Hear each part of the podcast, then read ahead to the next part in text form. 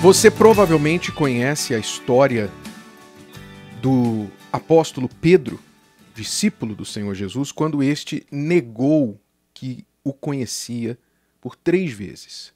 Quando Jesus foi preso, Pedro estava ali observando o que os guardas, o que os religiosos estavam fazendo com Jesus, misturado no meio da multidão então, quando alguém o reconhecia, ele falava: Não, não, eu não conheço este homem. Não, não, eu não conheço, não tem nada a ver com ele.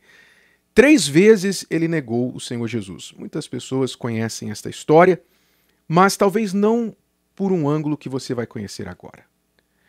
Diz o texto que antes de Jesus, antes de Jesus ser preso e antes de Pedro negá-lo, que o conhecia três vezes, Jesus teve esta conversa com Pedro, dizendo assim: Simão, Simão, Simão Pedro, eis que Satanás vos pediu para vos peneirar como trigo.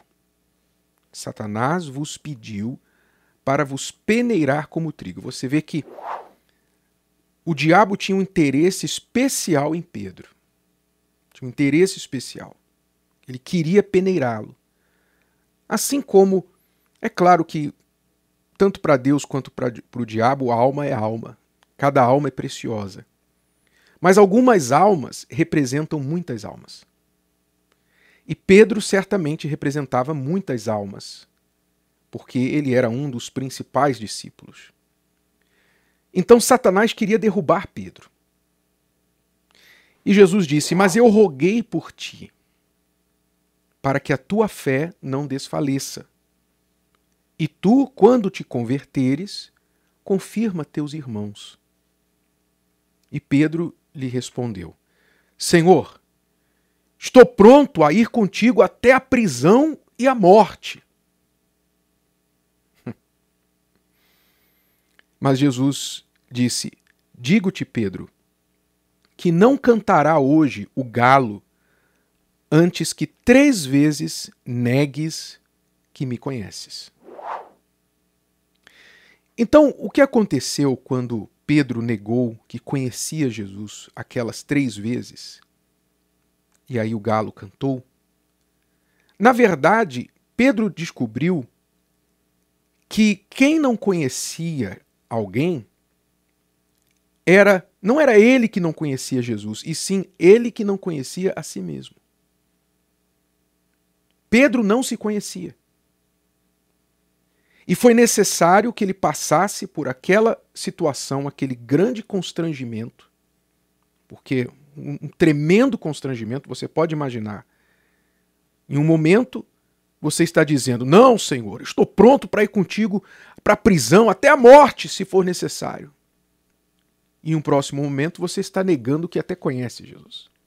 Você pode imaginar o choque de realidade que Pedro teve com ele mesmo. Pois ele conhecia sim Jesus, e isso ele sabia, mas quem ele não conhecia era ele mesmo. Ele não se conhecia.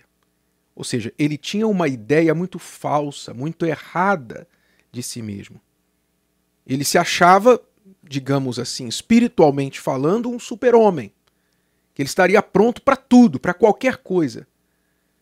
Mas na primeira prova ele foi reprovado. E esta é uma lição tremenda para todos nós, para mim, para você, para todo mundo, porque eu tenho visto, sabe? Eu tenho visto muita gente se comportar como Pedro. Muita gente que, no calor da emoção, fala palavras bonitas. Eu amo Jesus. Jesus é tudo para mim. Eu nunca vou abandonar Jesus. Quero servir Jesus até a morte. Eu nunca vou olhar para trás, nunca vou me desviar nem para a esquerda nem para a direita, nunca vou abandonar, nunca isso, nunca aquilo. As pessoas falam no calor da emoção o que elas gostariam que fosse verdade, o que elas gostariam de fazer se estivessem naquela situação. Só que o que elas não sabem é que elas têm uma ideia errada de si mesmas. Estão apoiando no seu próprio conhecimento, no seu próprio entendimento, na sua própria estrutura. E a palavra de Deus nos avisa com respeito a isso. Lá em Provérbios, já diz assim, Provérbios 3 e 5. Confia no Senhor de todo o teu coração e não te estribes no teu próprio entendimento. Quer dizer, não se apoie, não apoie os teus pés no teu próprio entendimento. Reconhece-o, reconhece a Deus em todos os teus caminhos e ele endireitará as tuas veredas. Não sejas sábio a teus próprios olhos. Teme ao Senhor e aparta-te do mal. Ou seja, o alerta aqui é claro. Nós temos a tendência a confiar em nós mesmos, sermos sábios aos nossos próprios olhos. Temos a inclinação de achar que somos mais fortes do que realmente somos. Confiar demais. Sabe, a pessoa ela nunca pensa assim, eu vou cair em adultério. Né? O adúltero, normalmente, quando ele se casou, ela se casou, não pensava assim, ah, um dia eu vou trair meu marido, vou trair minha esposa. Não pensava. Aliás, muitos adúlteros, anteriormente ao adultério, falavam horrores de quem cometia adultério, falavam horrores de quem traía. É? Sempre abominaram a traição, disseram, não, isso é horrível, isso é questão de caráter, não tem desculpa para trair e etc. Falaram isso. Até que um dia se encontraram na cama com outra pessoa. Ou seja, achavam que tinham uma estrutura que não tinham. Foram enganados pelo próprio coração, enganados pelo próprio entendimento. Por isso diz o texto: Confia no Senhor de todo o teu coração. Não é confiar em você de todo o teu coração, é confiar no Senhor. Porque você se apoia no que você sabe, você apoia no que você sente, e às vezes esta autoconfiança se torna exagerada, como era o caso de Pedro. Você vê que Pedro, dos doze discípulos, ele se destacava. Não tem dúvida, não há dúvida que dos doze, ele era o que mais se destacava na questão de ousadia, de intrepidez. Foi ele que falou para Jesus assim: Olha, se é o Senhor mesmo que está aí na água, então manda que eu vá andar, andando pelo mar, pelas águas, me encontrar contigo. E ele saiu do barco e andou, deu alguns passos sobre a água. Ele tinha essa ousadia. Foi Pedro que tirou a espada lá quando vieram prender Jesus e cortou lá a orelha do soldado, não foi? E de certa forma, Pedro, apesar de ter negado Jesus, que o conhecia três vezes, ele era o único que estava lá no meio do povo. Os outros tinham corrido. Pernas para quem te quero. Não é? Ele estava lá no meio das pessoas. Mas ele tinha uma confiança um tanto exagerada em si mesmo. Ele confiava em si mesmo em demasia.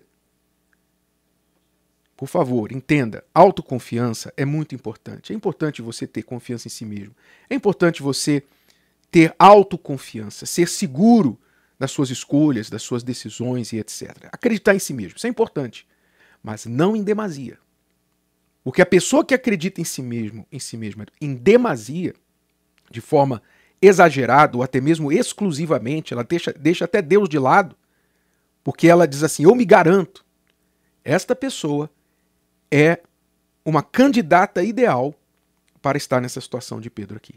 De total constrangimento e de sofrer um choque de realidade quando levar uma torta na cara da vida, mostrando para ela: você não é tudo isso que você pensa, não.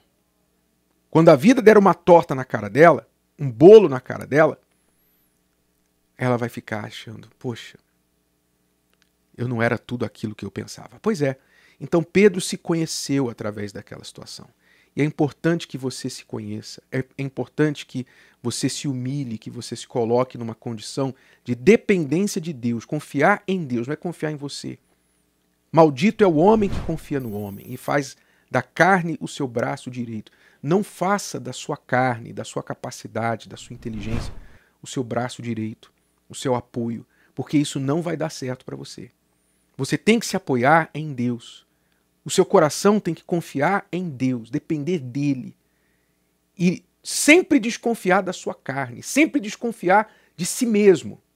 Não acreditar naquela parte sua que é caída, que todos nós temos. Todo ser humano tem uma parte caída, uma parte falha, uma herança maligna de Adão e Eva, a herança do pecado. Não confie nessa parte que está aí dentro de você. E por causa dessa parte é que você tem que colocar toda a sua confiança em Deus e andar sempre olhando para Ele, apegado a Ele, se verificando, se avaliando, se corrigindo para que você também não passe por um constrangimento tremendo de chegar a negar que conhece Jesus pelas suas atitudes, quando na verdade o que aquilo que aconteceu mostrou é que você não conhecia a si mesmo. Se o vídeo de hoje te ajudou, você conhece alguém que vai ser ajudado por essa mensagem, passe adiante. E se você ainda não inscreveu aqui no canal, inscreva-se agora. Até a próxima.